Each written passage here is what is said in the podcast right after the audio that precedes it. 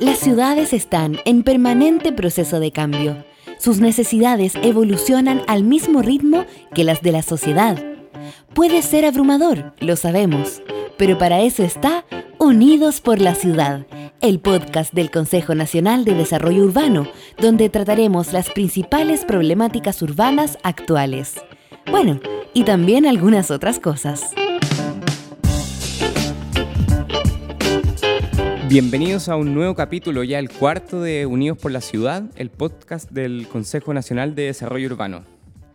Walter Benjamin, que estudió la arquitectura sin ser arquitecto, pero que sentó las bases del pensamiento moderno en muchas áreas, decía que la arquitectura se percibe como el cine, de manera distraída y en masa. En el caso del cine, con la aparición de Netflix, el concepto de masa cambia, pero no así con la arquitectura. Alejandra Celedón, académica de UC y responsable del pabellón chileno en la última Bienal de Venecia, parece tenerlo claro. Stadium, la instalación que presentó, tiene un poco de eso, de congelar el tiempo, de mostrar ese momento fundacional en que se llevó a cabo el gran diseño de segregación territorial de la capital.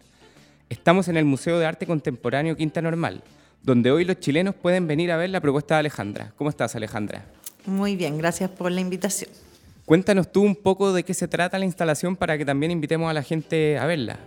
Eh, bueno, la invitación aquí está en el MAC, en el Museo de Arte Contemporáneo de Quinta Normal, y es una adaptación de una muestra que representó a Chile el año pasado en la Bienal de Arquitectura de Venecia, que es una bienal que ocurre cada dos años y donde el Ministerio de las Culturas, las Artes y el Patrimonio hace un concurso público y eh, el apoyo y la gestión para llevar una muestra. Entonces, dentro de este concurso eh, ganó esta propuesta Stadium, que somos un equipo más grande, ¿no es cierto? Em, y del cual parte una investigación que lleva unos tres años eh, sobre políticas y retóricas de vivienda en el Chile de los 80. Y en esta investigación nos encontramos en el camino a través de un ayudante con una planta del Estadio Nacional en la que extrañamente aparecía el nombre de unas 60 villas y poblaciones del Gran Santiago y este parte siendo como el objeto desde el cual se empiezan a desenvolver distintos temas e historias. ¿Y cómo fue el descubrimiento de esta planta? Andábamos en la pesquisa eh, por la bandera, la población La Bandera, eh, y una chica que había sido ayudante mía Luego trabajó ahí en Chile Quiero mi barrio, o Quiero mi barrio, ya no recuerdo cómo se llama la... Y conversando con una de las pobladoras, señora Eliana, le dice, eh, yo tengo mis títulos cuando me entregaron, porque nosotros habíamos trabajado ante las erradicaciones y las radicaciones. Perfecto. Y aparece entonces con este dibujo y ella me manda la foto y digo, ¿qué es eso? O sea, como que fue una suerte cuando uno tiene un momento de hallazgo, como un olfato de que aquí había algo como que yo no conocía y resulta ser un capítulo un poco desconocido, como de la historia del estadio y de la historia de la ciudad, que a pesar de que hay gente que ha escrito sobre ella, no, no había sido como muy dedicado. Y entonces em, empezamos a tirar como el hilo de este objeto y descubrimos que era un dibujo del Estadio Nacional de Chile, una planta que se dibujó para un evento eh, que fue un operativo gubernamental del Ministerio de la Vivienda y Urbanismo, donde eh, se entregó títulos de propiedad de los terrenos que ellos ya habitaban a 37.000 pobladores. Entonces esta planta individualizaba, ¿no cierto?, eh, los distintos lugares y este dibujo circuló en la prensa oficial eh, junto a un fascículo con 60 páginas con los nombres de estas 37.000 personas separadas por comuna, población y indicando por qué puerta del estadio tenía que entrar ese día al estadio. Sector 000, puerta AA, si tú venías de la bandera, eh, etc. Entonces, lo que la exhibición argumenta es que por un día el edificio nos devuelve la imagen de nuestra ciudad y la pieza principal de la exhibición, que quizás como lo más pregnante cuando uno entra, tanto en Venecia como acá, es la reconstrucción de esta planta, o en arquitectura diríamos extrusión, o sea, es una planta que se levanta y se vuelve un volumen, que funciona como un modelo del estadio a escala 1 a 40, eh, donde el estadio ahora está compuesto por estos 60 pedazos o poblaciones que la última capa tienen impresa en tierra apisonada. La trama urbana de cada uno de estos pedazos de ciudad. ¿Y por qué? Porque es muy impresionante, porque la, instalación parte desde el cemento, pero de a poco se va haciendo frágil, frágil, frágil, hasta ser tierra que uno puede borrar con la mano. ¿Por qué esa decisión? ¿Qué quisiste demostrar ahí? Mira, fue un proceso bien largo de prueba y error también llegar a qué material. Hay ciertos hallazgos que también son como parte de lo que los materiales te muestran y no haya sido tan concebido en un inicio y esa pieza fue probada por el equipo de diseño, Tomás Villalón, Leo Quintero. Eh, hormigón, eh, arcilla, antes de llegar a la tierra, madera, eh, resina, probamos muchísimo, entonces tampoco es tan deliberado, sino que también son sorpresas de, lo que es capaz de otorgarte un material. Y tal como apareció este descubrimiento, el hallazgo en el fondo, se, te fueron dando las cosas un poco. Siempre pensamos que la Tierra estaba al centro porque es lo que la gente recibió. La mayoría de estas 37.000 personas eran beneficiarias de la Operación Citia, que fue también una, una política de Estado de los años 60, donde frente a la excesiva migración campo-ciudad y los déficits de vivienda, lo que se entregó a la gente fue eh, un sitio de 9 por 18 trazado con tiza, semi-urbanizado, muchas veces no urbanizado y en la periferia de Santiago. Entonces, al menos cuando ganamos este concurso, en las imágenes e, era de eh, greda, arcilla, lo imaginábamos las piezas, y estaba en la línea esto de la tierra. Pero sí es sugerente esto que dices tú de estas capas que se van apisonando, que las primeras son muy duras y que como entender también que el estadio tiene todas esas capas de historia, que es otro de los componentes de la muestra, eh, un trabajo audiovisual desarrollado por Javier Correa, eh, donde nos abre su archivo Televisión Nacional, el Museo de la Memoria, y eh, entendemos el edificio como algo concreto, duro, pero que se ha reconfigurado mil veces eh, a través de sus distintos eventos y que ha sido capaz de acoger eh, paradójicamente a figuras muy distintas y también actividades tan distintas como eh, Mundial de Fútbol, pero también campo de concentración y tortura, también la Avenida del Papa, Amnistía Internacional, recitales. también cuestionando o indagando en estos monumentos eh, de las ciudades que son capaces de relatar sus historias a través de ellos. Y también la paradoja de que en el fondo lo que se celebró ese día, con 40.000 o más personas, si uno piensa en las familias, el estadio lleno, eh, se celebraba en uno de los edificios más públicos de Santiago una celebración a la ciudad privatizada. El ser dueño, ser propietario, es como la retórica que se instala ese día incluso los eh, carteles eh, publicitarios anunciando ese día en la prensa, que están expuestos aquí en la exhibición, anuncian de poblador a propietario, como instalando este nuevo valor como social y económico y un nuevo sujeto urbano el que se está tratando de generar. Un sujeto que está inserto en el sistema económico, en las reglas de la economía, instalando la idea de la propiedad individual como un valor pero que está inserto hasta cierto punto, porque también está fuera del, de donde están pasando las cosas, del centro de la ciudad, como hay como todo un juego semántico, pero se queda en eso finalmente. Exactamente, eh, que también fue algo bien fundacional para el concepto curatorial, eh, que ahí estuvo involucrada también Stephanie Fell en la dirección de contenido donde eh, la palabra estadio, porque nos involucramos mucho como en la idea de la tipología de este edificio, no refiere como uno pensaría a la arena o a la figura panóptica, sino que es una medida de distancia que es la primera carrera que se corrió en los Juegos Olímpicos en Grecia. Eh, que era un octavo de milla romana, 600 pies, 183 eh, metros. Y esta idea de la distancia empezó a volverse también una como suerte de metáfora que nos hacía entender qué queríamos con el pabellón y lo que el estadio o esa imagen mide ese día es cuán lejos desterramos o invisibilizamos nuestra pobreza. Y esa medida la, tradujimos a esta medida de estadio, stadiums, y calculamos a cuánta distancia están estas poblaciones desde ese, desde ese centro que fue ese día, por un día, el estadio. Y también un poco que que el pabellón mismo se vuelve una medida de distancia entre el pasado de nuestra ciudad y el presente del cual tenemos que hacernos cargo hoy día. Se ha dicho bastante de este momento fundacional como ese día. Yo creo que más que ese evento sea solamente determinante, porque hay políticas anteriores eh, a los 80, hay más políticas asociadas, las erradicaciones, las erradicaciones, la liberación del límite urbano, hay como varios en tándem políticas que, que explican nuestra segregación.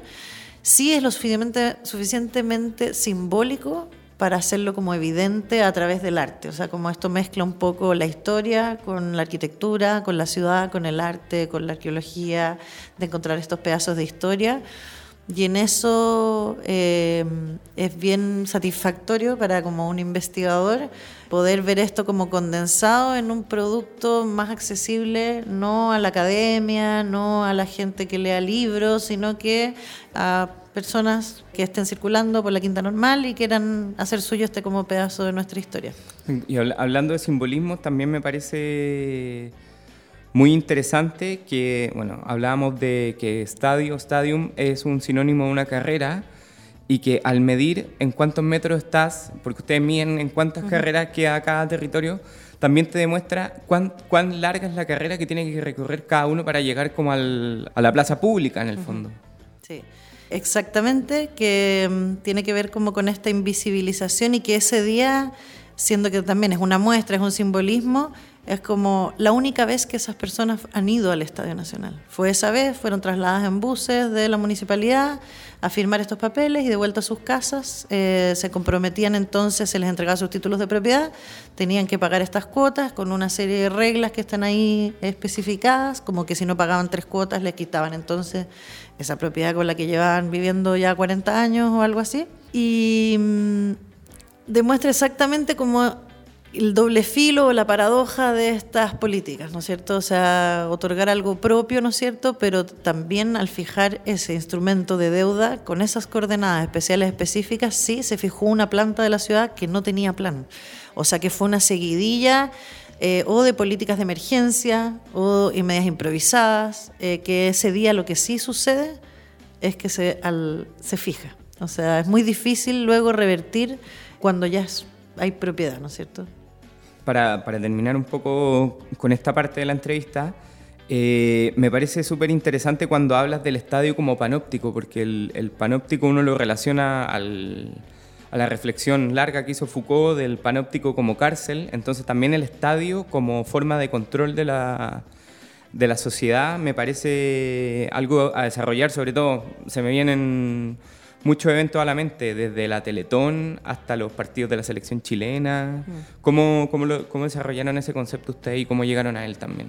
Sí, como que entendíamos también la tipología del estadio. Existe un libro, que voy a pasar el dato, eh, que es el catálogo de la Bienal del pabellón. ¿Dónde se puede comprar? No se puede comprar, ah. ese es el problema, eh, porque en el fondo es con fondos del Ministerio de las Culturas, las Artes y el Patrimonio y la intención no es lucrar, pero vamos a ver maneras de, estamos entregándolo en casi todas las bibliotecas, o sea que la gente puede acceder a él. O sea, se puede... Exactamente. Y existe una página web que se llama stadiumpavilion.cl, donde la mayoría de este material en distintos como fragmentos es descargable, todo el material de archivo que está aquí en el museo también está descargable, o sea, es como open source, donde en el fondo también tratamos de, hay un capítulo que es sobre el edificio y entender que es una máquina de visualización y que ha servido como para el adoctrinamiento de ciertos sujetos desde su fundación, o sea, desde que se construye tanto en Pedro Aguirre Cerda como la idea del deporte y del cuerpo humano, del, civilizado, o sea, cómo tenemos que eh, modelar este cuerpo ciudadano, hasta dos, tres años de su inauguración en el año 38, ya al 41 hay un evento masivo de em, primera comunión, 40.000 niños, no me acuerdo el número exacto ahora, eh, y en el fondo está esta edificio que es capaz de en ese día administrar cuerpos para crear un sujeto determinado. O sea, es una doble máquina, el que controla el medio, que ha cambiado, ¿no es cierto?, desde Fidel al Papa, de Pinochet hasta Madonna, ¿no es cierto? Pero también estos cuerpos que el edificio es capaz de administrar en su eh, como forma. Y sin ir más lejos también fue cárcel, ¿no es cierto? Eh, yendo un poco a la, actualidad, ¿sientes que ha habido un, como un revival del concepto de integración social? Hay un proyecto de ley del MIMBU, está la iniciativa del alcalde Jadwe, del alcalde Lavín. Sí, o sea, creo que nosotros cuando volvimos el equipo desde Venecia, ya estaba la discusión de la torre de, la Rotonda Atenas, eh, como que llegamos en un minuto donde eh, como que ya es ineludible, o sea, como ciertas verdades que llegan a Chile y después ya se instalan y no hay retorno. Cuando te explotan en la cara. Exactamente, y no sé qué lugar tengamos nosotros en eso, me encantaría pensar que somos parte de un momento y que también esa sensibilidad está eh, desde la historia, desde, yo no estoy en políticas públicas, ni en... Eh, pero sí siento que hay mucho que revisar eh, sobre el pasado. O sea, de repente uno siempre piensa que está desde cero inventando el futuro y creo que Chile mismo en su historia como más incluso más hacia atrás ha tenido ejercicios que no dependen de este modelo de copropiedad, de arriendo, de cooperativas, eh, que también vale la pena revisar, o sea, como no desvincular la cantidad de gente que está haciendo investigaciones desde la academia, desde historia, desde arquitectura, desde el tema de la ciudad, en donde Chile no tiene que partir de cero, sino que quizás ir un poquito más atrás que los últimos, qué sé yo.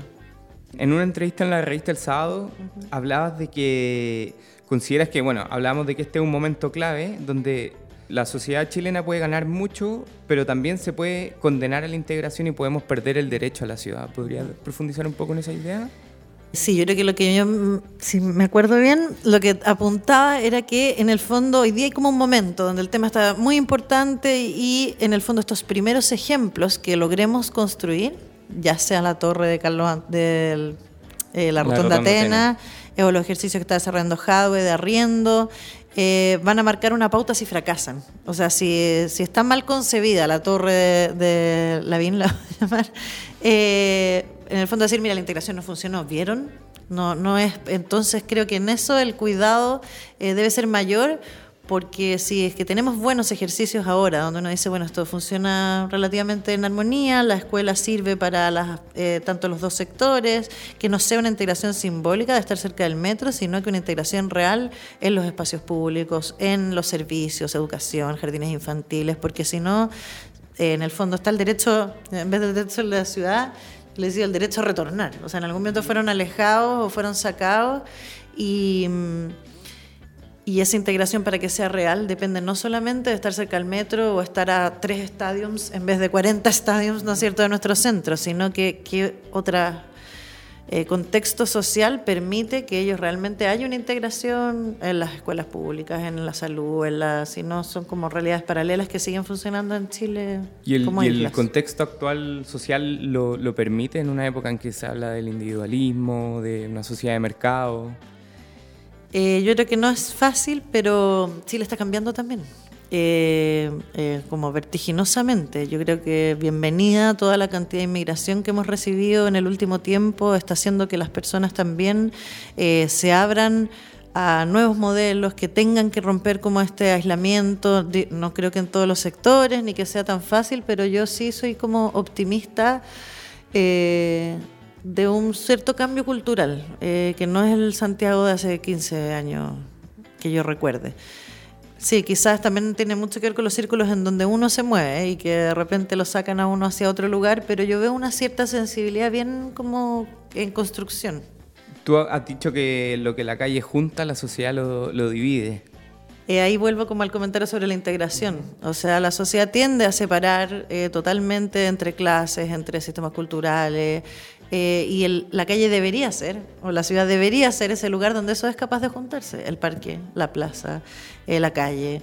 Y en ese sentido, como no perder eh, esa visión, no es solamente un proyecto de arquitectura que logra porque es affordable o porque es... eh, eh, o porque tiene como descuentos tributarios para ciertas personas, eh, vamos a lograr la integración. O sea, hay una cosa cultural muchísimo más profunda que no tiene que ver que solo con la distancia, ¿no es cierto? Eh, el retorno a la ciudad no es solo material, o sea, no es solo físico, sino que es un tejido como social que permita que, que esos roces existan, si no... sí. Ha- Hablando de estos cambios en la sociedad, en el capítulo anterior, que te comentaba fuera de micrófono, conversamos con el consejero de Vivienda y Urbanismo del País Vasco y ellos están impulsando el arriendo por sobre el derecho a la propiedad, como que están intentando un cambio conceptual, porque retóricamente uno asume, yo por lo menos, que derecho a la vivienda es derecho a la propiedad y quizás no es tan así. Sí, totalmente. Creo que a eso apunto también como retornar en la historia hacia atrás. Eh, y hay muchos ejercicios. La política de arriendo es una, ¿no es cierto? Que es pensar que no necesariamente es eh, la propiedad individual, por- un lado, porque también pueden haber propiedades como colectivas o en cooperativa. Eh, la única manera de asegurar el derecho, así que en el sentido de lo que una vivienda implica. Eh, y creo que en otros lugares del mundo es más eh, común, pero de nuevo con el tema de la inmigración, acá en Chile estás entrando como una posibilidad incluso como económica más factible. Eh, la gente llega en un formato que es de una persona o de dos personas y que después trae a su familia y por lo tanto necesita como una vivienda más temporal, mientras ese proceso primero está entrando por, creo que como por esa cuña o por ese objetivo, pero también cuesta hacerse la pregunta de, de, quién nos instaló este sueño, o sea, la casa propia, qué es lo que vende como idea con respecto a otras ganancias que uno puede como transar. Y, yo sé que en eso se ha quedado, como en el tema solo de la política de arriendo, pero también en maneras de vivir más juntos, en otras maneras de vivir juntos. Que eso tiene que ver con muchos ejercicios que hubieron también en el propio Chile de conjuntos, unidades habitacionales, eh, villas, desde la Villa Frey, eh, la Villa Portales, en que en el fondo la ganancia de compartir es tener un parque gigantesco en el interior, eh, infraestructura. Eh, un poco que acá se ha derivado en los condominios, pero que son privatizados con reja, etcétera. Creo que en el propio país, sin mirar tan lejos, tenemos ejercicios exitosos de otras maneras que la, la reja con casa con jardín, en donde todos ganamos más, creo yo. Alejandra, vamos a ir a nuestra pausa y creo que tiene una canción preparada para nosotros, ¿no? Sí, a mí me gusta mucho The Soundtrack of Our Lives. Hay una que se llama Nevermind. Vamos con eso y después seguimos con las preguntas.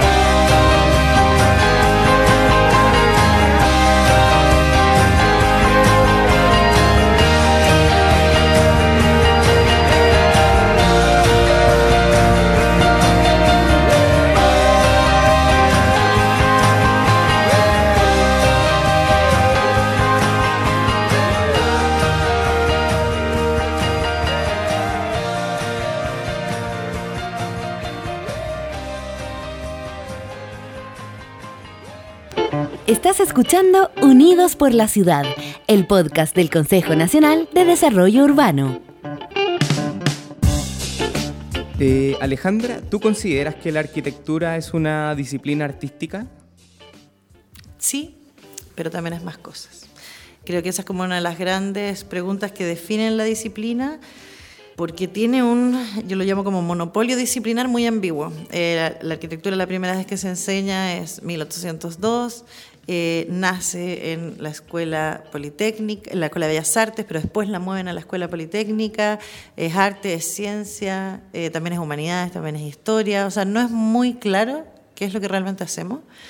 Creo que verla solo como arte, quizás como limita las otras capacidades que tiene la arquitectura, no son las que a mí más me interesan, por ejemplo, así como eh, la exploración simplemente material o simplemente como estructural, como un oficio, eh, sino que en su rol más social, político, cultural. Eh, pero igual estamos hablando desde un museo, ¿no es cierto?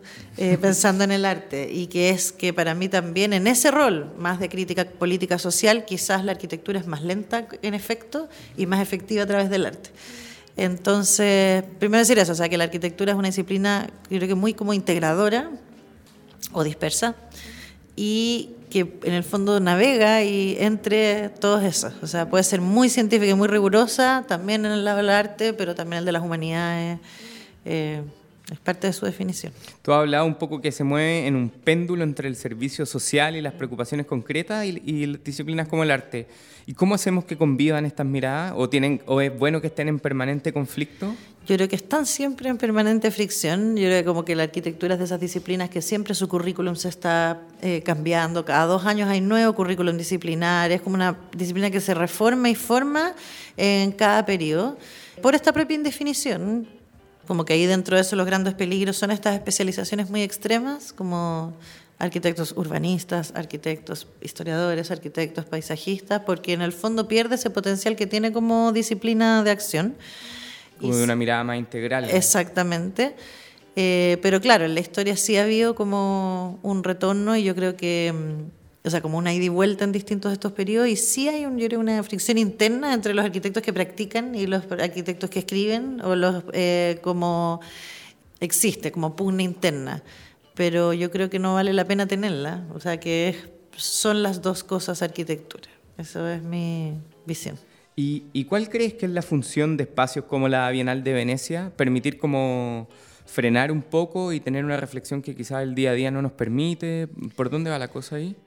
Para Chile, eh, yo creo que tiene un rol bien importante a través de esta iniciativa del Ministerio de las Culturas, las Artes y el Patrimonio de eh, abrir este concurso público que inicia Cristóbal Molina hace ya varias versiones, en que no es solo el currículum de alguien el que te permita como tener voz pública tanto acá y en el exterior, sino que es un concurso donde hay un jurado internacional eh, imparcial y por lo tanto esa posibilidad es a voces jóvenes o más emergentes eh, llegar a una plataforma que quizás anteriormente solo habrías podido teniendo 70 y hartas influencias. Eh, y eso es bastante valioso, porque en el fondo hay una reflexión y un espacio que antes no existía.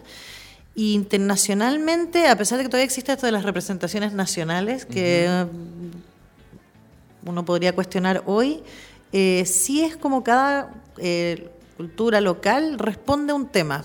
Y entonces en ese sentido sí se arma cada dos años una como tabla rasa en decir eh, cómo estamos viendo este tema. Entonces disciplinarmente es bien relevante creo yo como instancia, es muy interesante ir eh, porque es en un solo lugar durante algunos meses, eh, tener concentrados voces que en el fondo cada país escogió también, por qué, qué tienen que decir al respecto, sí se como que da una idea del estado del arte o del estado de la situación sobre algún tema que lo pone también un curador. Alejandro Aravena fue anteriormente, en la versión que yo fui eran dos inglesas, escocesas.